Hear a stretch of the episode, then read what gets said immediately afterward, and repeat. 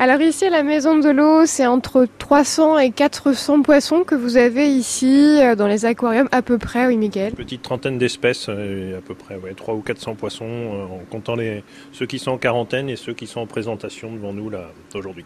En quarantaine, ça nous fait penser un petit peu à la pandémie, mais pour eux, ça veut dire que c'est... euh, Oui, alors ils sont obligés de passer par là. Un poisson qui, euh, arrive dans un aquarium, euh, il passe d'abord par une période d'acclimatation dans, dans un- d'autres bassins.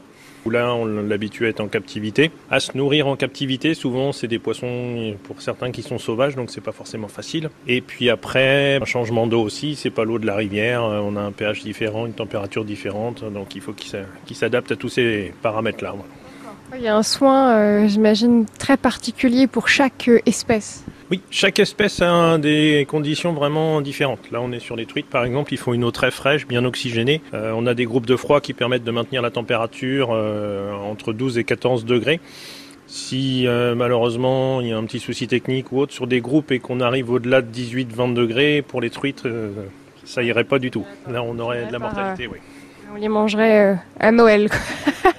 les pauvres.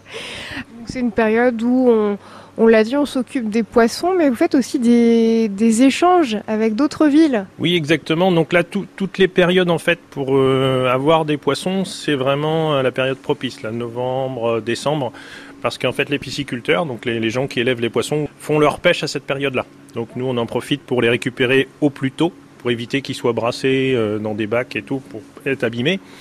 Donc on en profite aussi pour faire du tri par rapport à ce qu'on a comme poisson. Nous, on a des aquariums qui sont quand même assez petits, donc euh, des poissons quand ils atteignent euh, une taille assez conséquente, euh, on est un petit peu, un petit peu bloqué. Et depuis donc quelques mois, on a fait un système de petits partenariats avec l'aquarium de Touraine. Donc eux, en fait, ils sont intéressés pour avoir des gros poissons parce qu'ils ont des grands aquariums. Et nous, on était un petit peu embêtés avec nos plus gros poissons. Donc on fait des échanges. Euh, ils nous ramènent plutôt des petits.